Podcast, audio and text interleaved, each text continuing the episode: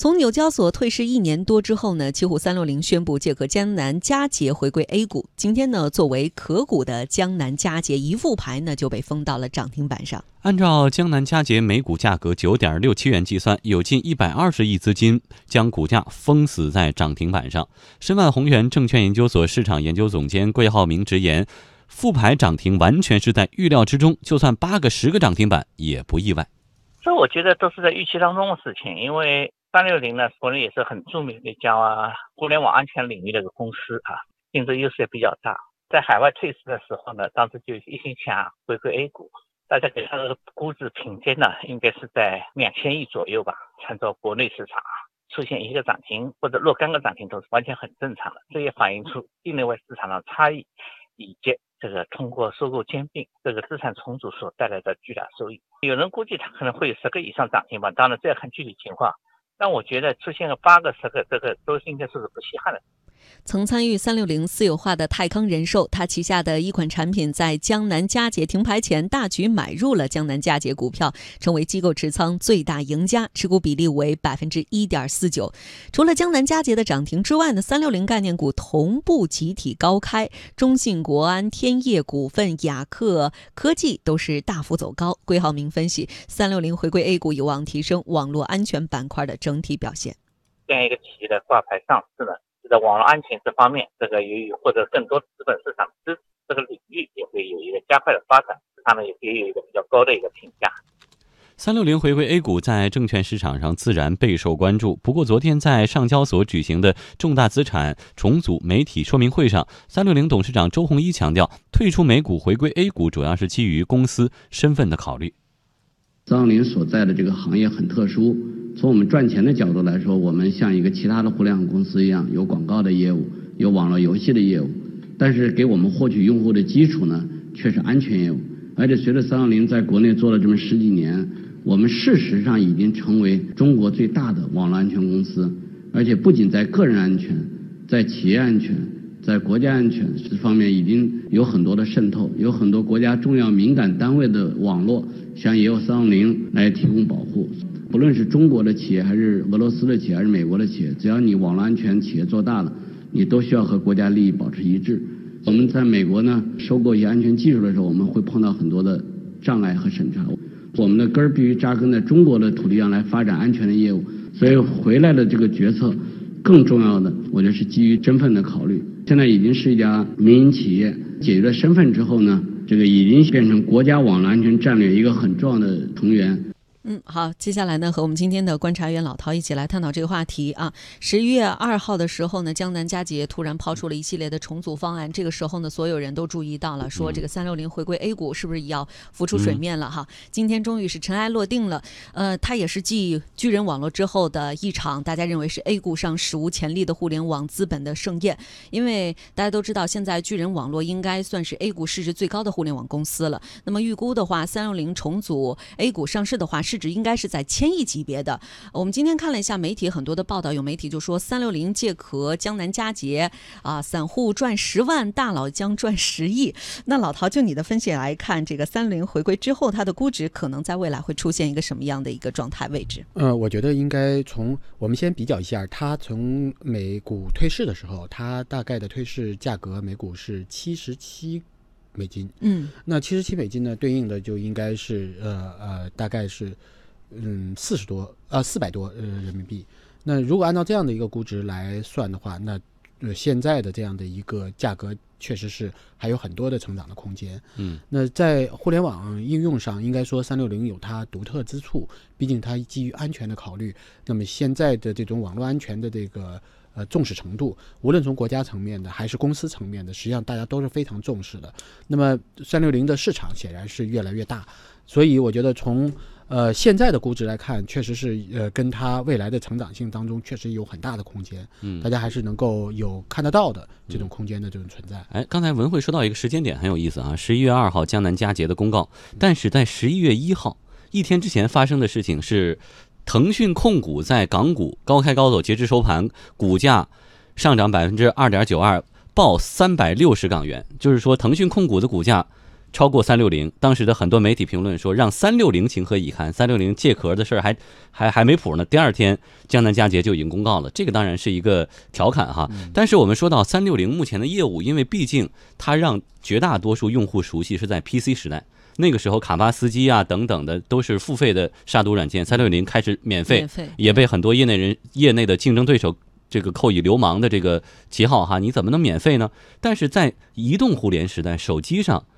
这个苹果就不用说了，它的封闭的系统装杀毒软件，这个 app 本来需求就很低，在安卓系统呢也有大量的这种竞争者，所以这种转型是不是对三六零未来的发展而言是一个不利的因素？呃，其实我觉得三六零的这种安全性啊，对于个人来说相对还是比较低的。我们即便在不是它主要的业务，对，呃呃，PC 时代可能大家对于这个安全性可能在呃比较重视的时候，会下载一个三六零。右下角的小圆圈儿，对对对，但是实际上这个业务对他来说是很小的一部分。真正的这种大的系统集成、工作站，包括一些企业的内网，这些安全，特别是涉及到一些国家利益的时候，这种安全的这种项目的呃这种呃。是不一样的，量级就是不一样的。个人我们下一个免费的软件就可以了，但是对企业来说，它不仅仅是一个免费软件能够解决的问题，它是一个系统集成的问题，它是一个呃解决方案的问题，还不是说某一台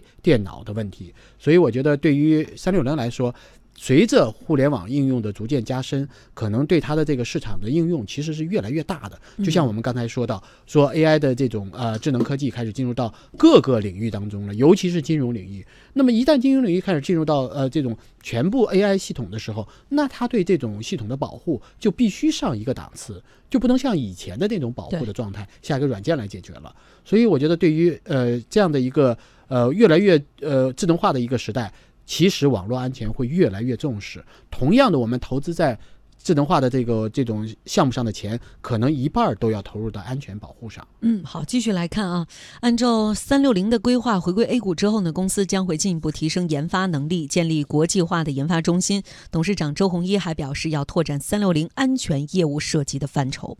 通过建立技术创新研发中心，提升三六零产品的核心竞争力。优化产品性能，推进三六零未来发展新领域。通过创新的技术能力建设，在人工智能、呃移动操作系统、云服务平台方面建立面向未来的研发平台。通过创新产品设计，对可穿戴产品、智能家居产品及消费车联网产品进行研发。比如在人工智能这个领域，周鸿祎强调不能够脱离具体的业务抽象的去做。具体来说，涉及智能硬件等四个方面。第一个就是利用人工智能和核心安全结合，在今天这种越来越复杂的网络环境下，在海量的流量里边，如何利用人工智能深度学习的技术，利用大数据来发现这种未知的攻击，来加强公司的核心竞争力。第二个呢，人工智能。所以比较适合通过对用户画像大数据的分析，能够提高广告点击效果。所以我们目前在人工智能和商业化结合上，从去年到现在已经提高了我们 CTR 的水平。那么在未来还有比较大的提升空间。第三个呢，就人工智能今天在和搜索结合。就搜索呢，过去是比较被动的工具，三六零的搜索量一直很大，但是呢，今天我们看到说。用户越来越多的在手机上，他不需要输入关键字搜索，而是我们去了解他的兴趣爱好，给他推荐更多的内容。他那么在短视频这方面，我们利用人工智能技术呢，能够来发现用户的兴趣，帮他推荐他更喜欢观看的视频内容。所以在内容分发和搜索引擎这个领域呢，我觉得人工智能有比较大的发展空间。最后一点就是智能硬件，对吧？智能硬件过去把这个智能给搞错了，就是以为里面装一个。智能芯片就叫智能，其实真正的智能硬件应该是想办法和人工智能的技术相结合。我们在这个智能硬件方面，主要是布局三个方面：可穿戴，主要围绕着儿童；那么还有一个智能家居，像马上三六零会推出的智能门锁，还有和智能摄像头，都构成了家庭里的这个入口。第三个就是这个消费级的车联网，通过智能后视镜，通过行车记录仪，使得我们的智能硬件真正的能够听懂发生了什么。看见发生了什么，然后呢，给用户提供更好的互联网服务。周鸿祎认为，智能硬件在未来两三年将会迎来爆发式增长。比方说到明年，三六零仅儿童手表这个业务就可能成为巨大的家庭社区。在这个基础之上，三六零擅长的互联网广告、互联网增值业务就有了承载的空间。三六零今年上半年的收入增长，正是源自于广告业务的收入增长。三六零在重组预案当中承诺，二零一七、二零一八、二零一九三年的净利润分别不低于二十二亿元、二十九亿元、三十八亿元。在这个问题上，对外界质疑的声音呢，周鸿祎显得很有信心。一般来说，互联网这个下半年的业务占比会比上半年高一些。二零一七年上半年，公司已经实现了营业收入是五十三亿嘛，扣非后净利润将近十亿人民币。占二零一七年已承诺业绩的百分之四十五，接近全年业绩承诺的一半。所以结合公司截止目前的这个营业业绩呢，我们对实现承诺业绩非常有信心。如果再往后看三年呢，长期以来我们积累了海量的用户和数据，建立了以核心技术为驱动、以产品体系为载体、以商业化为保障的整个互联网体系。这个成熟的互联网体系呢？实际上是为公司进一步的发展提供了坚实的基础和有力的促进。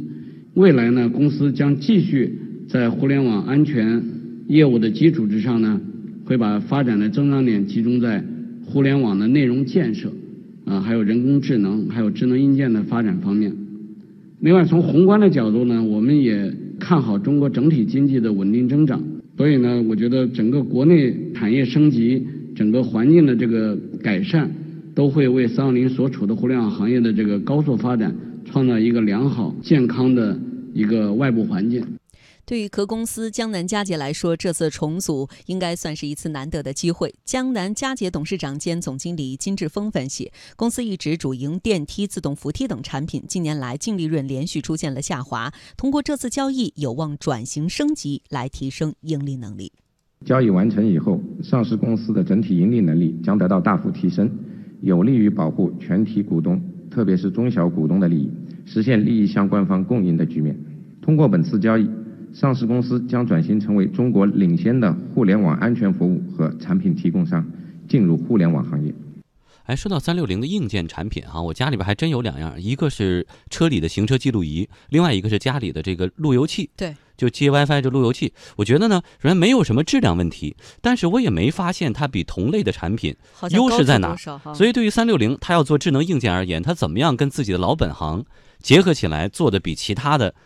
这个同类产品有特点、有优势？嗯，其实我觉得有特点、有优势，不是在于说它有特别之处，它有。没有特别之处，但是它的品牌效应、它的这种价格优势，以及它在互联网领域当中的这种探索，也能够给它带来巨大的市场。嗯，特别是我觉得，呃，中医所说的刚才说的那几条，实际上是我们一直在关注的。你包括它在互联网领域，它在智能硬件，它在车联网上的这种发力，就给整个三六零除了安全领域的这样的一个呃市场之外，又拓展了它的更多的市场。所以为什么它从呃，我觉得它从美国退市。是主要的原因，当然是一个身份问题，就是它作为一个安全公司，如果在美国上市，它就很尴尬，对，美国也很难容纳它。国内也很难接受它。那如果回到国内来，它在安全领域当中就能够自己落地了，就能够使得它的这种产品能够为更多的企业也好，或者国家也好所采纳。那与此同时呢，我觉得作为一个公司来说，他依靠的互联网，因为中医是互联网起家的，他对互联网的理解，他对智能科技的理解也是有他自己独到之处的。那如果有这样的一个呃背景身份和长时间的耕耘，实际上对于这个市场来说是逐渐的会打开的。现在我们看到有一些车联网的一些产品，刚才就像富江说的这个，比如说这个这后视镜啊什么的，智能后视镜，那这些东西其实现在随着这个汽车科技的逐渐的在发展，它不仅仅是个人要买这样的一个东西，而在于未来的这种呃，比如说呃无人汽车，这些电动汽车都有可能采用这种智能科技，所以我觉得它的市场还是挺广泛的。